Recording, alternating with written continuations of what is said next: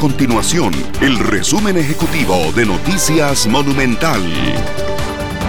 Hola, mi nombre es Fernanda Romero y estas son las informaciones más importantes del día en Noticias Monumental. El gobierno realizará un abono de casi 30 millones de dólares a la deuda que mantiene el Estado con la Caja Costarricense de Seguro Social luego del primer desembolso efectuado por el Fondo Monetario Internacional del crédito por 1.778 millones de dólares. La Asamblea Legislativa esperará que la Sala Constitucional envíe la sentencia integral sobre las consultas planteadas al proyecto de ley de reforma al empleo público y así continuar con el procedimiento que establece el reglamento legislativo.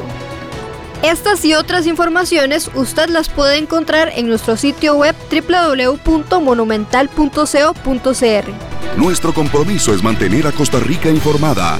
Esto fue el resumen ejecutivo de Noticias Monumental.